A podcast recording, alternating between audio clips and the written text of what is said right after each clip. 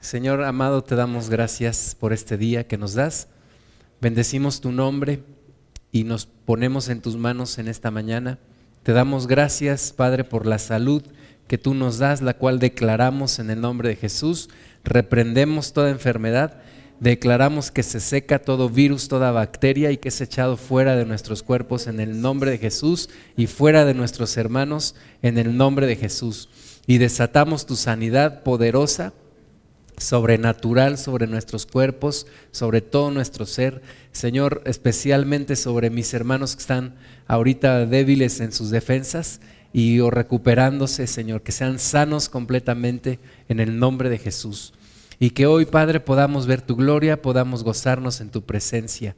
Señor, también oramos por aquellas personas que están en hospitales, que están en centros de salud. Señor, que tu misericordia les alcance, que tu sanidad sea sobre sus vidas. Reprendemos todo espíritu de muerte y de enfermedad en esta ciudad en el nombre de Jesús y declaramos tu bendición sobre sus vidas. En el nombre de Cristo Jesús, Señor, abre nuestros ojos, nuestros oídos, nuestro corazón para poder discernir tu palabra, para poder alimentarnos de ti, Señor. En el nombre de Jesús, amén. Bájale un poquito, un poquitito. Pues vamos a continuar con nuestro curso de doctrinas comparadas. Y habíamos visto en la semana antepasada lo que son los ismos del pensamiento humano. Y hablábamos de que pues una mente como la, como la nuestra, sin, antes, de, antes de conocer a Cristo, es una mente pues caída, una mente entregada a la maldad. Y toda persona que no tiene a Cristo por su propia mente, por su propio esfuerzo, no puede acercarse a Jesús. Necesita ser transformado. Entonces, esa es la razón por la cual el hombre ha creado tantas y tantas filosofías y tantas y tantas doctrinas, y todas ellas son erróneas, porque ninguno de nosotros puede, por su propio esfuerzo, acercarse a Dios con una mente reprobada. Romanos 1.28 nos dice que como no aprobaron tener en cuenta a Dios, Dios los entregó a una mente reprobada. Entonces, necesitamos la revelación de Dios desde arriba, desde el cielo, viniendo a nosotros para que seamos transformados y para que podamos ser redimidos y acercarnos a nuestro Dios. Vimos entonces ahí se metió un perro. Vimos entonces que eh, hay diversas corrientes de filosofía. Hay diversas corrientes del pensamiento humano y desde los tiempos de, de Grecia, pues muchos filósofos comenzaron a, a escribir y a publicar sus ideas pero vimos también en Santiago 1.5 que Dios es la fuente de sabiduría verdadera. Y nos dice el Señor que si alguno tiene falta de sabiduría, se la pida a Dios y Él la dará sin reproche, pero es necesario pedirla con fe. Entonces, nosotros necesitamos para conocer a Dios, acercarnos a Él, pedirle sabiduría, pedirle revelación, y Él nos la dará sin reproche. No es por nuestro propio esfuerzo ni por nuestra propia capacidad. También nos dice la palabra de Dios que no hay nada, nuevo debajo del sol, Eclesiastés 1.9. Así que muchas de las fuentes y de, de las corrientes del pensamiento actual, pues son cuestiones que vienen desde hace mucho tiempo, no son nuevas, aunque se nos quieran presentar como algo nuevo, realmente no son nuevas, sino que son desde hace mucho tiempo. Entonces comenzamos a ver los sismos, que son falsas filosofías que nos alejan de Dios y que son el fundamento de, falsas religiones, de falsas doctrinas.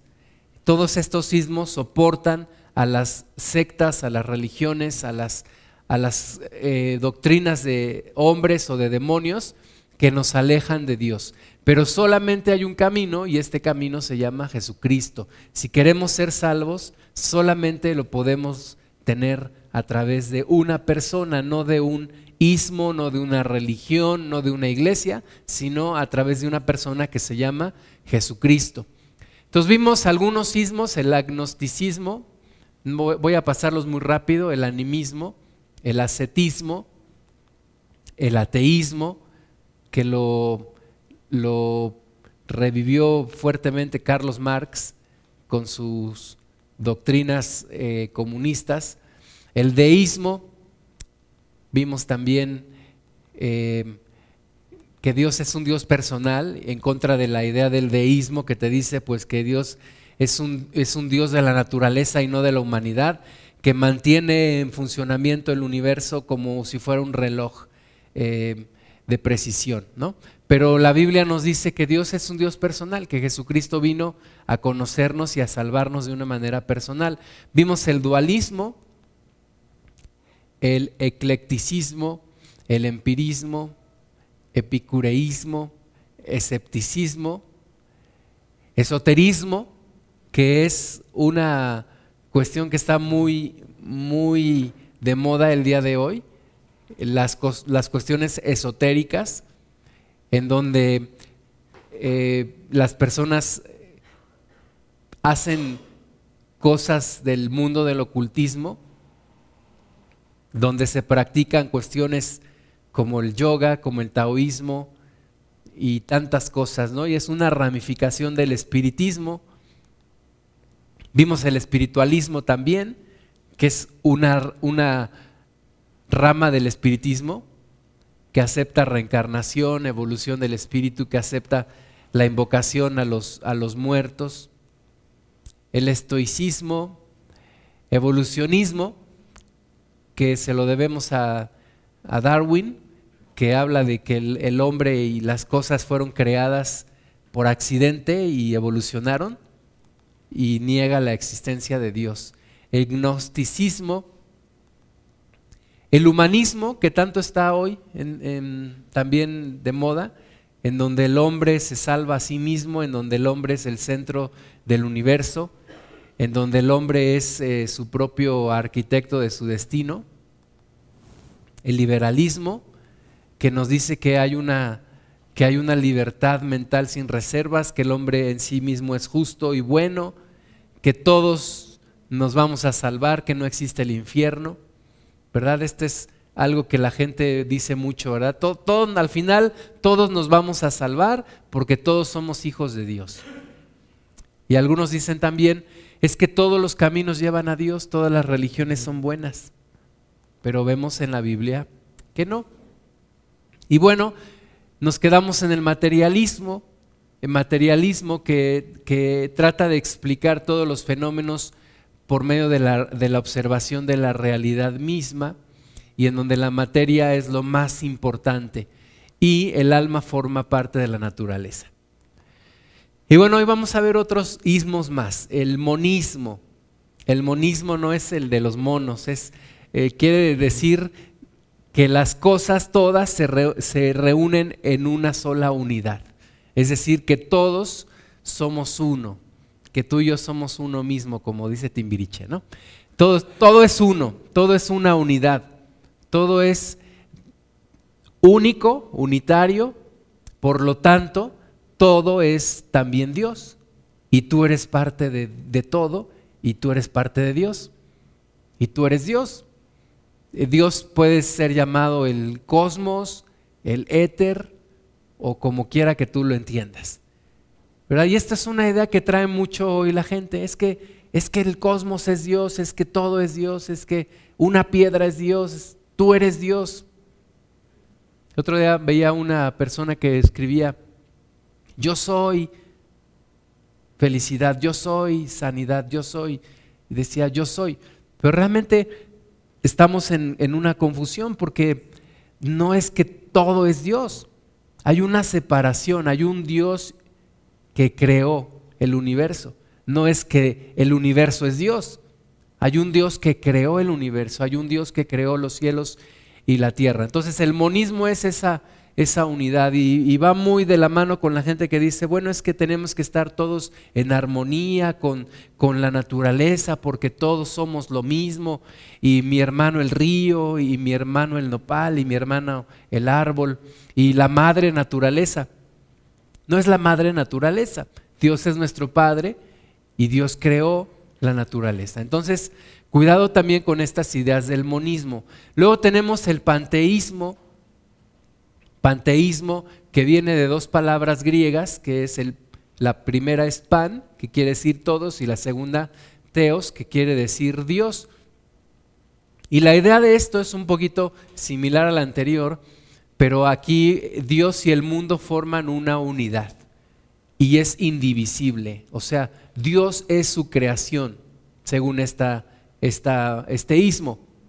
Dios no se distingue ni se separa del mundo, sino que se confunde con Él, se disuelve en Él y se manifiesta en Él. Es una sola realidad total y substancial. O sea, por esta razón, quienes creen en esto, pues adoran el sol, adoran la luna, adoran el agua, porque creen que es Dios, ¿verdad? Como dicen ellos, pues es Dios es, es todo, no se puede separar de su creación, entonces adora, adora la naturaleza. Y muchas, eh, muchas culturas cayeron en esto y siguen cayendo en esto, ¿no? Y todavía en nuestra, en nuestra cultura, el 21 de marzo, en, en tres semanas, pues la gente irá ahí a las pirámides a tomar, según esto, la energía del sol, pero no se dan cuenta que están cayendo en una adoración al dios sol. Es el mismo, el mismo tema. ¿Verdad? Esas pirámides sabemos que una se levantó al, al sol y a otra se levantó a la luna. Entonces, cuidado con estas ideas que nos venden mucho en películas, películas de Disney, donde se adoran los elementos de la naturaleza. Dicen ellos que la naturaleza es sinónimo de Dios, lo cual sabemos que no es cierto. Entonces, tener cuidado con ello.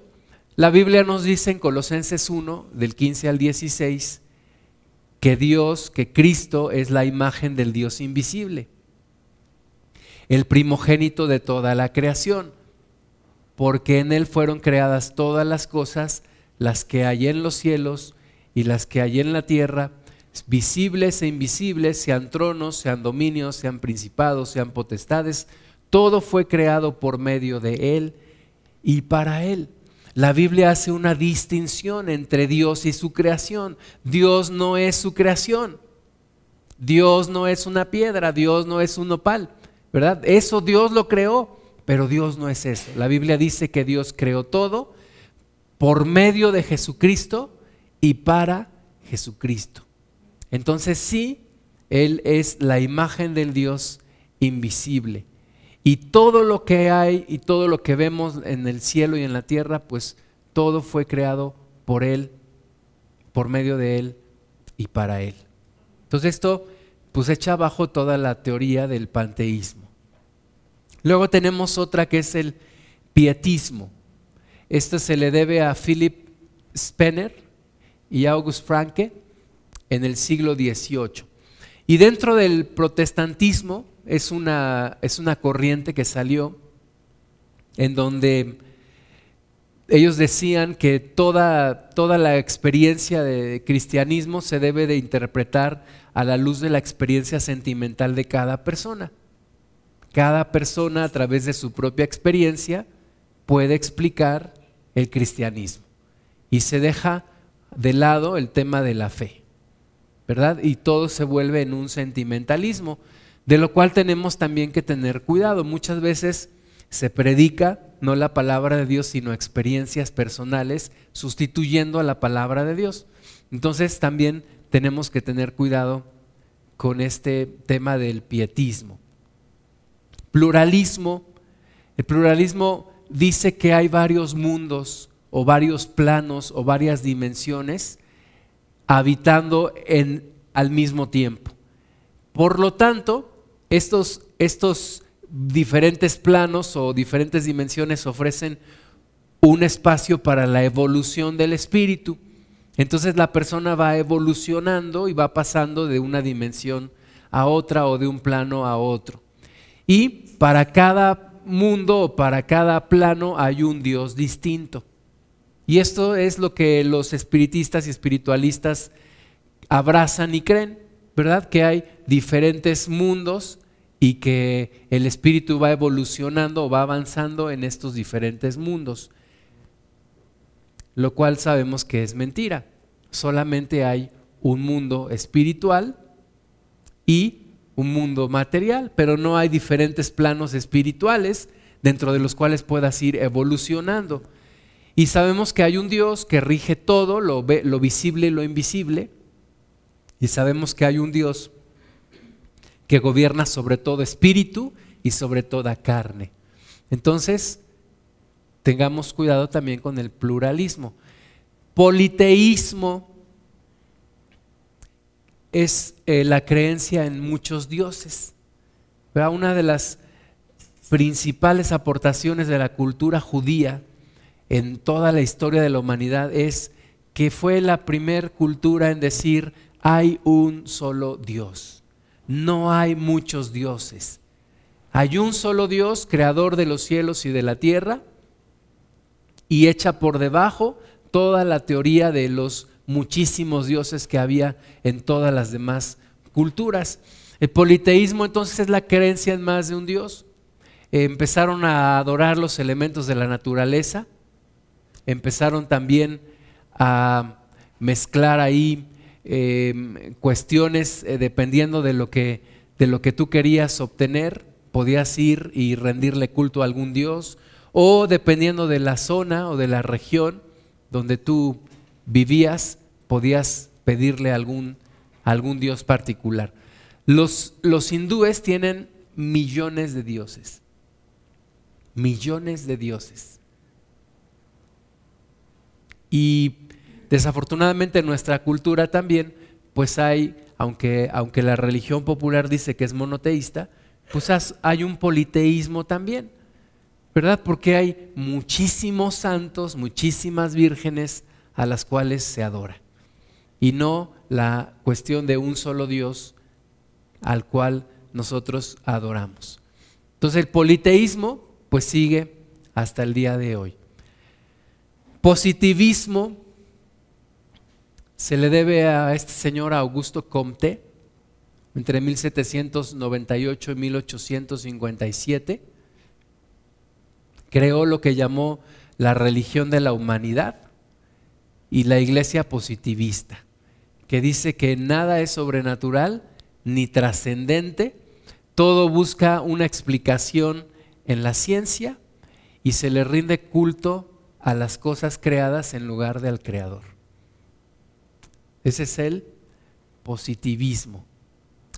Y luego tenemos el racionalismo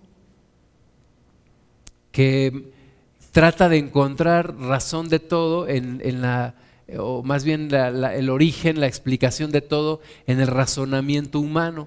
Y la razón es lo esencial. Dicen que no se puede creer lo que la razón desconoce o no puede escudriñar. Y bueno, esto es, esto es como ilógico, ¿verdad? Porque hay muchas cosas que nuestra mente no alcanza a entender y que son reales.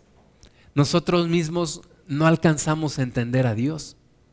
Y Dios es real. Dios va más allá de nuestra capacidad de razonar.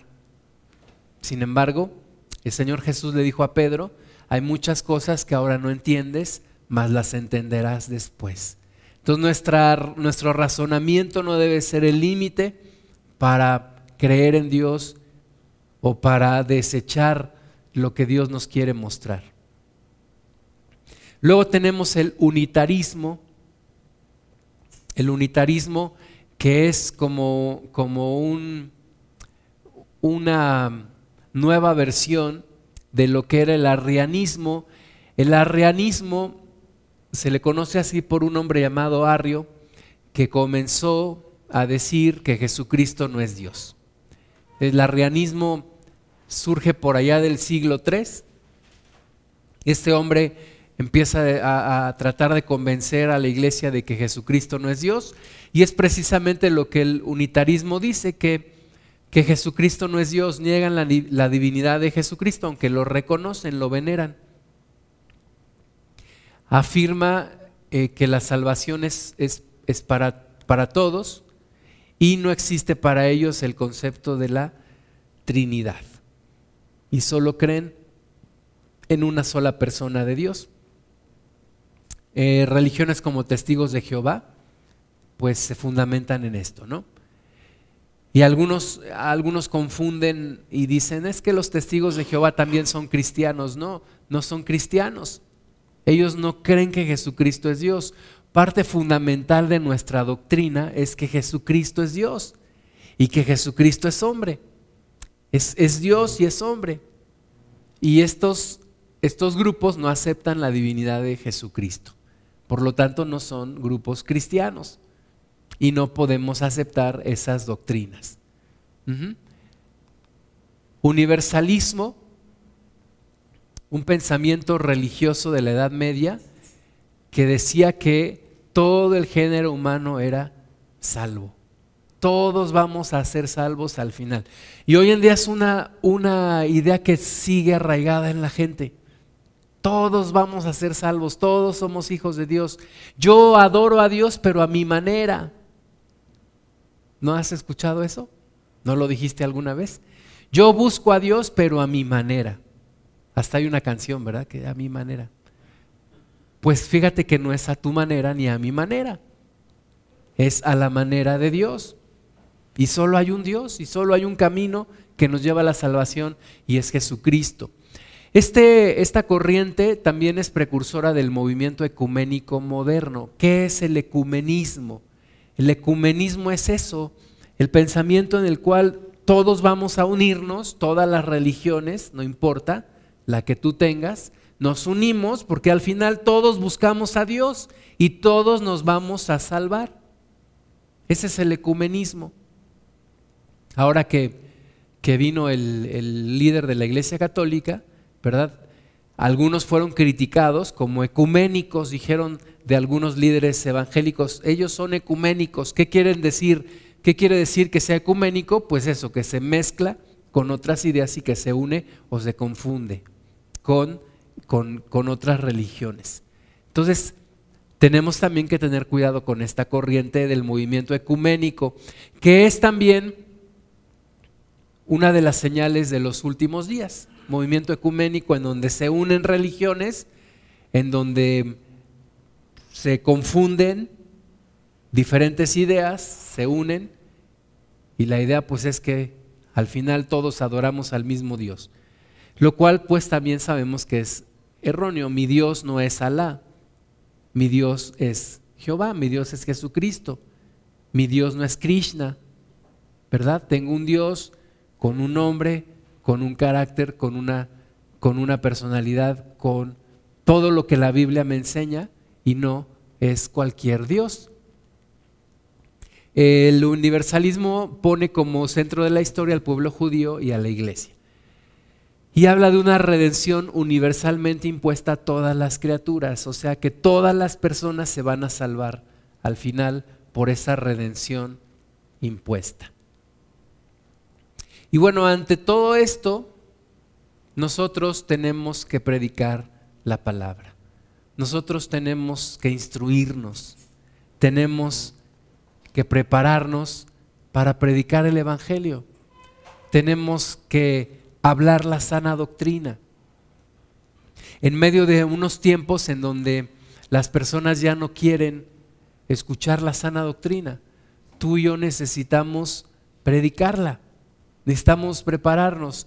Un poco la idea de ver estos, estas doctrinas es para prepararnos y hablarle a las personas que están atrapadas en ello. Algunas veces nosotros mismos tenemos algunas confusiones y tenemos que quitarlas para poderle hablar con claridad a las personas, ¿verdad? No decirle hermano a cualquier persona que creemos que es cristiana, decimos, ay, hermano mormón, hermano testigo de Jehová, hermano católico. No es que nosotros estemos en contra de las personas, sino estamos en contra de la mentira. ¿Verdad? Amamos a las personas, pero sí tenemos que predicarles la palabra de verdad. Escuchaba una persona que decía, Dios ama a todas las personas, pero no ama todas las ideas. Dios no está de acuerdo con todas las ideas. Dios no es un Dios que no le importe y que con tal de que tú tengas una buena intención, pues ya Él te perdona. No. Dios quiere que nos preparemos. La Biblia dice que el pueblo fue destruido por falta de conocimiento. Entonces tenemos que prepararnos y tenemos que predicar la sana doctrina y tenemos que enseñar con argumentos y tenemos que enseñar a la gente que no es a tu manera, no es si te nace. Dios no te tiene que aceptar algo porque te nació, ¿verdad? Tenemos que enseñar a la gente que Dios no es que Jesucristo no es Krishna, Jesucristo no es Buda, Jesucristo no es Alá. Hay un Dios, hay una definición en su carácter, de su persona, de lo que Él es. Y no podemos nosotros andar en confusión. Segunda de Timoteo 4.1 nos dice, te encarezco delante de Dios y del Señor Jesucristo, que juzgará a los vivos y a los muertos en su manifestación y en su reino. Jesucristo solamente puede hacer dos cosas contigo, o te juzga o te salva. Tú decides qué es lo que Jesucristo quieres que haga. Si no te juzga, entonces te salva. Pero si no te salva, entonces te juzga. Y dice que nos encarece que prediquemos la palabra, que instes a tiempo y fuera de tiempo, redarguye, reprende, exhorta con toda paciencia y doctrina. Tenemos que predicar la palabra, hermanos. No esperemos que nos den el lugar para predicar. No esperemos que nos pregunten. No esperemos a ver si se da la oportunidad. No, tenemos que predicar la palabra. Tenemos que enseñar. Tenemos que enseñar doctrina. Tenemos que enseñar palabra. Tenemos que enseñar fundamentos. Tenemos que enseñar argumentos. Tenemos que defender la fe. En estos tiempos de tanta confusión necesitamos predicar la palabra de Dios, porque vendrá tiempo y ese tiempo ya llegó. Ese tiempo del cual habla la palabra ya está aquí. Es tiempo ahora de predicar el Evangelio, porque vendrá tiempo cuando no sufrirán la sana doctrina. La gente tiene comezón de oír Quieren oír cosas nuevas, quieren oír cosas extravagantes, quieren escuchar que vinieron los marcianos y que ellos fueron los que hicieron las pirámides, quieren escuchar que Jesucristo era un extraterrestre, quieren oír que Jesús fue con los grandes iniciados al Monte Carmelo. Todas esas cosas quieren escuchar, pero nosotros tenemos que predicar doctrina, sana doctrina la palabra fiel de Dios. No decirle a la gente lo que la gente quiere oír, ¿verdad? Cuando mis hijos eran pequeños, nosotros no les alimentábamos con lo que ellos querían comer. Ellos nada más querían comer chocolates y dulces. La gente quiere oír fábulas.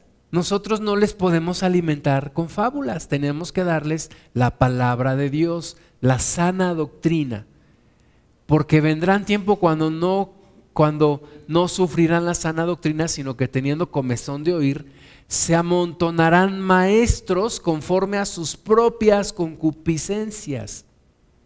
Es decir, la gente de acuerdo a lo que quiere escuchar, de acuerdo a lo que quiere oír, de acuerdo a su desorden, a su concupiscencia, es lo que quiere escuchar. Y un adúltero quiere escuchar que no hay problema que siga en adulterio. Y un mentiroso quiere escuchar que no hay problema y puede seguir en la mentira. Y cada quien quiere escuchar de acuerdo a su propia concupiscencia. Todos quieren escuchar que Dios es bueno, que Dios es paciente, que Dios nos va a perdonar a todos, ¿verdad? Pero eso no es cierto. Tenemos que predicar no de acuerdo a sus concupiscencias. Estos maestros se amontonarán para enseñar conforme a las concupiscencias de la gente y apartarán de la verdad el oído y se volverán a las fábulas.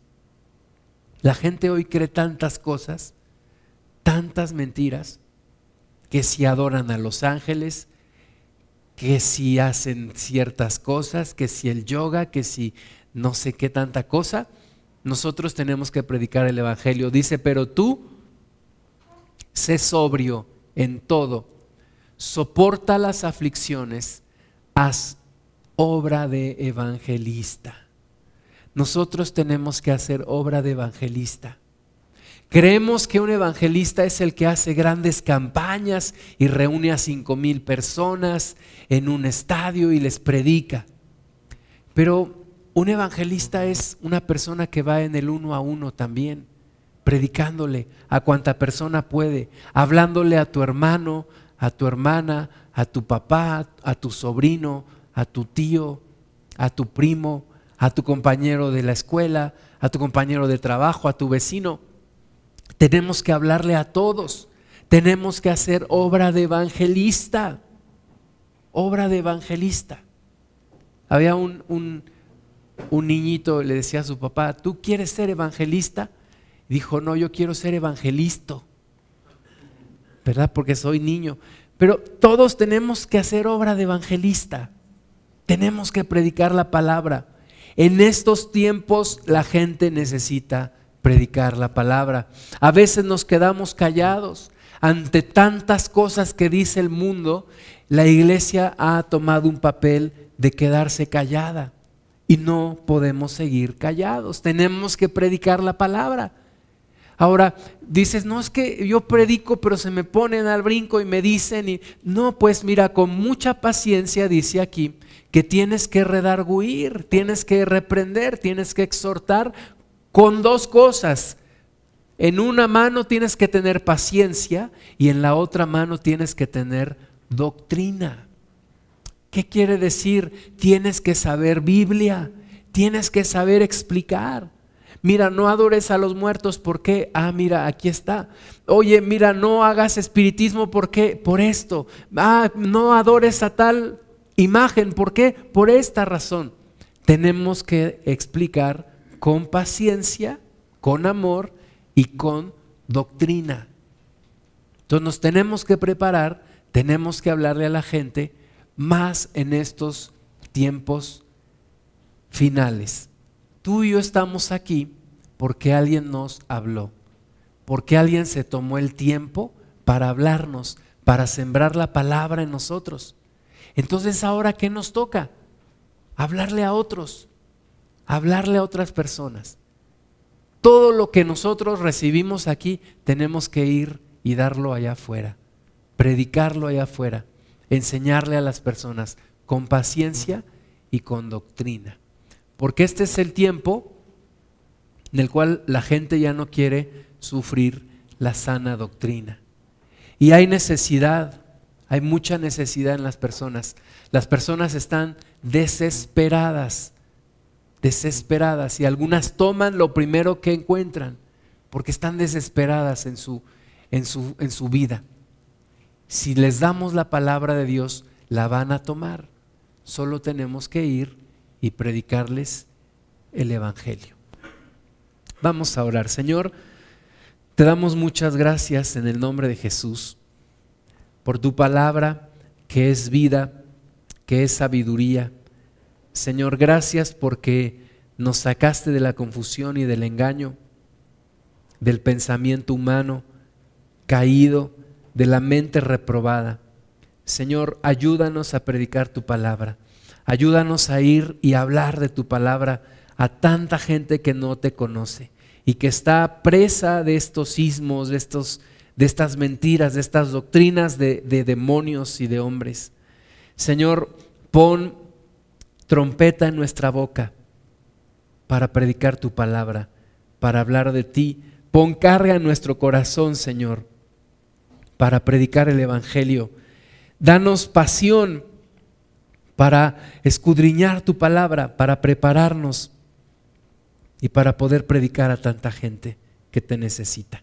Que podamos tener argumentos de ti, pero sobre todo, Señor, tu presencia que sea quien convenza y quien convierta a las personas. Te damos la gloria, Señor, en el nombre de Jesús. Amén.